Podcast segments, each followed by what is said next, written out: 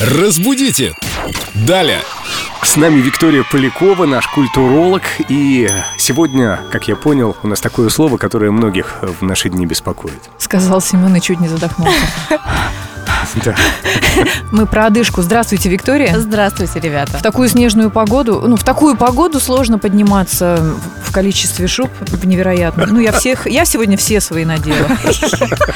Без одышки не обойтись. Но некоторые говорят отдышка. Да, есть действительно такое использование. Отдышка, я даже не знаю, откуда оно произошло. Быть может, люди думают, что это как-то связано с отдыхом.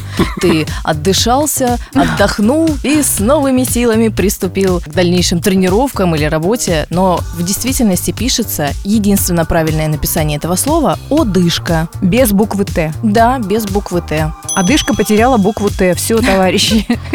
Дышим ровно. Именно так. Но Ну, если в самом деле между третьим и четвертым этажом нужно отдышаться, там буква Т есть. У тебя уже там одышка? Рановато. Уже между первым и вторым. У кого раньше? Ты же спортсмен. Но и этажи у меня ого-го. Старый фонд. Высокие потолки, я это имела в виду. Разбудите! Далее!